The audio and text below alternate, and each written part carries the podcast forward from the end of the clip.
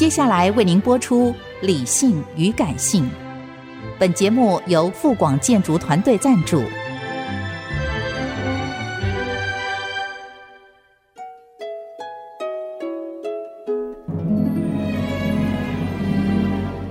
理性与感性不是天平的两端，而是一方向另一方渗透、影响，暂时取得上风的过程。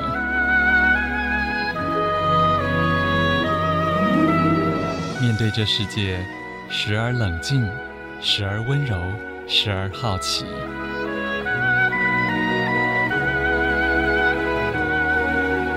我是陈乐融，陪伴大家一起理性与感性。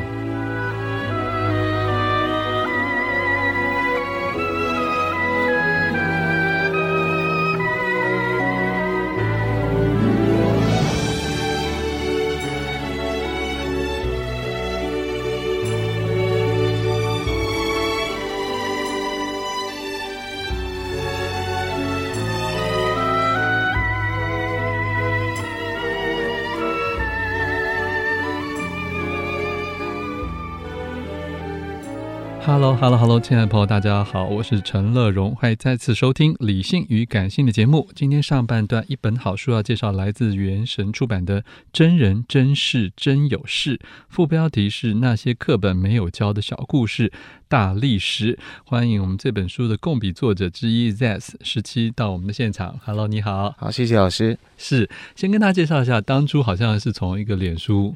是粉砖开始发展出这个，是的，就是我们这个粉砖其实经营也蛮长的一段时间。那最早其实我们的想法是很单纯了，我们就是随手在网络上我们看到的一些有趣的照片或者是素材，我们会把它分享出来，那大家这样子博君一笑，大家一起来嘲笑或者是刻薄的下一些结论这样。嗯，那我跟我的共比本身我们是比较属于老派的做法，我们都是当脸书贴一个照片的时候，他会告诉你说，哎，帮这个照片写个说明说。说明对，那我们都是照办了。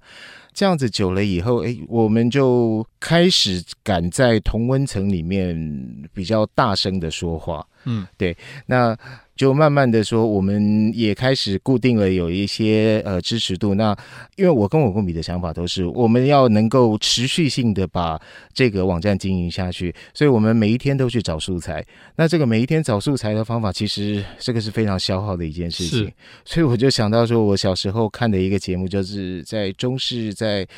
呃，晚间新闻之前会播一个五分钟的节目，叫做《历史上的今天》uh huh. 啊。他那个时候是跟应该是跟华视的《每日一字》打对台嘛。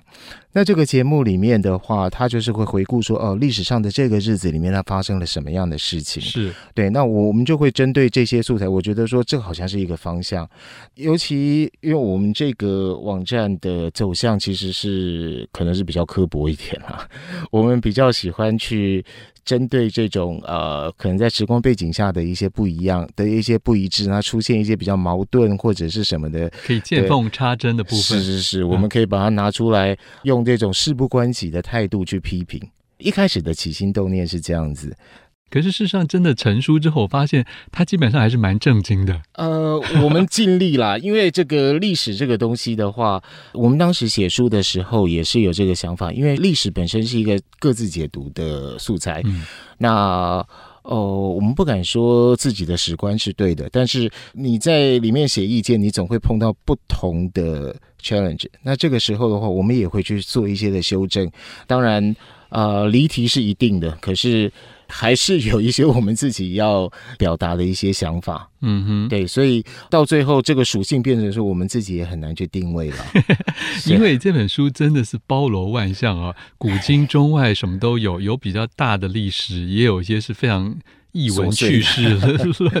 所以这个里面通常就是您跟您的共笔同僚，就是谁想到什么就去做什么。是，其实我们也称不上分工了，因为原则上的话，因为我跟我的共比，我们其实我们都是理工出身，那但是我们对这些呃历史的这些东西其实是蛮有兴趣的，所以很多时候我们在阅读到其他的素材，或者是说你在网站上看到其他的消息的时候，我们比较会去追根究底，那我们就会去在这个上面去发展，那发展了以后就会把。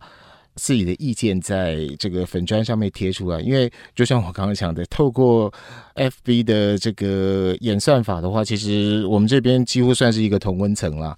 我们平常这种比较无厘头的这些反应，可能在。呃，现实生活中我们比较没有太多的共鸣，但是在网络上的话，大家都可以畅所欲言。嗯，对，所以我们就会在这个网站上去尽量的发挥。那至于 主持人刚刚提到说，这个书到最后的走向变得比较包罗万象兼正经，那。这个应该是我们听到比较正面的回复，因为我觉得看起来就真的很像一种轻松的食谱书啦，就是历史普及书。是是是，因为这个是这样子，我我们尽可能的是说，我们是有跟当时有跟出版社有去讨论过，我们怎么样把这个范围收纳一下，就是不要让大家觉得说这好像一个大杂烩，但是有的时候真的是想到什么就。忍不住要写进去，还是蛮杂的。可是我觉得 有有一种觉得他不断在开脑洞的感觉，因为就是的确是因为通常现在社会上很多专家，嗯，可是。我看这本书有一种觉得面对一个杂家的乐趣，是因为因为其实我想我跟我的这个共笔，我们的想法也差不多是一致的啦。因为我们一直认为说历史是一个不需要太严肃，但是还是要有一个史观的一个学问啦。嗯、我跟我的共笔，我们的想法是我们不要特别去标新立异哦，我们不要去特别跟人家唱反调。但是很多讯息，我觉得说，哎，我可以在里面呃尽量。这样的去爬书，我可以把我只跟这个事情相关的一些消息，我们都尽量的找出来。那我觉得这样子的话，会让大家在判断上会比较有多元化一些。譬如在第一章就记录了很多很有势的人物啊，其实也是古今中外都有啊。是，那你要不要先挑一个跟大家介绍？那我们就提到说冯道的这个故事哈。那冯道他是一个在五代十国比较算是奇葩的官员啦。那这个官员他比较特殊，他真的因为那个时代那个年代上面的政权更换的很新。那总共有五朝八姓，在不同的这些总共十一个皇帝。那这个冯道呢，在这十一个皇帝的下面都做得非常的安稳。嗯如果再回到那个年代的话，我相信大部分官场的这些人对冯道都是只有钦佩。啊，因为在这样子的环境下，可以一路这样子撑下来，实在是不容易。是，但是在后来，呃，到了北宋年间，到后来的那个《资治通鉴》开始完成的时候，其实他的评价就变了。那像司马光这些人，他们就开始用这个“忠臣不是二主，烈女不是二夫”的角度来开始抨击他。其实我我们在回顾这个史料的时候，我们就会觉得说，哎。这个时代上的变化，大家有不同的评价，这个我们可以接受。可是，或者是说自己认为的跟别人眼中的是是不同的，对。可是这个有的时候我们就会看说，因为其实这个对冯道来讲，他也有点不公平。因为其实，在《资治通鉴》里面，他是提到说，冯道是在官场纵横四十年，但是实际上他是做了五十二年。那他在五十二年的时候，其实他还有在更前面的一段历史。其实是因为他太有气节了，还差点丧命。那我是觉得说，应该要把这一段历史放进去，这样子对大家评论这个人，应该是公允一点。意思就是说，他并不是一定都一帆风顺，或是完全逢迎拍马的。是，其实他也有很坚持的时候，结果差点害自己丧命。所以后来他会这样子走，我想这个人之常情，我们真的可以体谅。而且有的时候是因为年纪的关系，甚至可能家累的关系都有可能。是，这个就讲到我们现在大家唉，是日常生活的这个写照。我我我觉得这样子更能引起大家的共鸣。而且在后面你还提到了另外一个我们更不熟悉的胡广啊，我觉得很有意思。嗯、是因为这个胡广是这样子的，他实在是比较特殊，因为他都是任职同一个姓氏，但是因为他对这个官场上的熟悉，所以他的评价倒是还比较大家对他客气一些。我觉得有时候也是因为那个人要自称自己长乐老人啊，也有这个关系。我想得罪到了不少，有时候要低调一点。是是。正在介绍好书，来自元神出版的《真人真真是真有事》，是一个。那些课本没有教的小故事跟大历史啊，其实类似的书在市面上非常多啊。中外古今的，为大家爬书这些很像百科一样的，或者是大的事情，或者是小的轶事啊。呃，这是一个网站 ZS 十七的共笔作者之一，在我们的现场，我们继续请作者来谈一下，在这个那些很有事的文化里面啊，我觉得这是一个比较一般的历史普及书作者比较少写到，就是挑某个事情，然后你们连那个什么圆周率啊、生日快乐歌都讲到。可是今天我想问一个，就是有一篇叫《英国研究到底可不可信》？是。这个 这个其实是这样子，因为我我们在看这个网络新闻的时候，其实我们非常容易看到大家对这个英国研究的嘲笑，大家都很喜欢说这个英国嘲笑啦，就跟这个韩国的这个朝鲜日报的考证一样，好像都是参考用，几乎是变成那种一个网络的网络的这个迷迷因的这的的这种状况。那所以，我我们就会是想说，为什么这个是大家在写新闻的时候的起手式，还是真有其事？那就我们就大概去做了一些 study。那实际上，的确，英国人他是一个比较严谨的民族，他们对食物没有热情，然后他们把他们的精力真的是在这个学术研究上，他们的确是投注了蛮多的心力。嗯，其实像是在一六六零年呢，他们就创造了一个。呃，伦敦皇家自然知识促进学会，那这个学会里面其实都是大咖，有印象，大概历史上英国的这些知名的学者或者是科学家，甚至是发明家，其实都是这个会员的成员。嗯、这个单位在英国，他们是皇室在造的。这个是由皇家编列预算给他们在进行，所以英国人对于这一块可能有他们真的觉得蛮值得骄傲的部分，但是后来这个东西就变成说有点走样，因为到了。二次世界大战结束之后，啊、呃，大家开始对这个新闻的报道开始要走比较新山的路线。嗯嗯。那有的时候为了要吸引大家的注意力，开始就会有一些诶、欸、比较夸大的写法。以英国研究的这种起手式，就是找一些大家其实都知道的结论。然后佐以可能就随便找一个呃英国某个学校的某个教授，他也许只是在某个场合替这个结论做了一些背书，嗯，那结果这些诶算是不孝的记者就把它拿来这样子加油添醋，帮这样子拼凑成一篇，然后这个新闻就这样子出来。依据我们查到的一些资料啦，有的时候告诉我们说，这其实是一个产业链，就是大部分它可能是一种业配文，哦、这是公关稿，哦、是它可能是一个公关公司做出来的业配文，啊、嗯呃，就是假借这样子的情况，那先把这个议题的热度炒起来，那再看看后续的发展。那结果，我想到了资本主义的时代，这一种做法其实我们是。不置可否啦，但是这样子就把这个英国研究的这个招牌真的是有点把它玷污掉了，我们就会觉得是蛮可惜。不过你会不会觉得有时候就是因为它原先有崇高的知识地位？在全世界，所以他后来反而就容易成为一个被 利用剥削的对象。我想，我想对，因为的确是这样子。因为大家，我想可能再回到十八世纪，大家提到英国的研究，大家都是带着 尊崇的。对 是是是。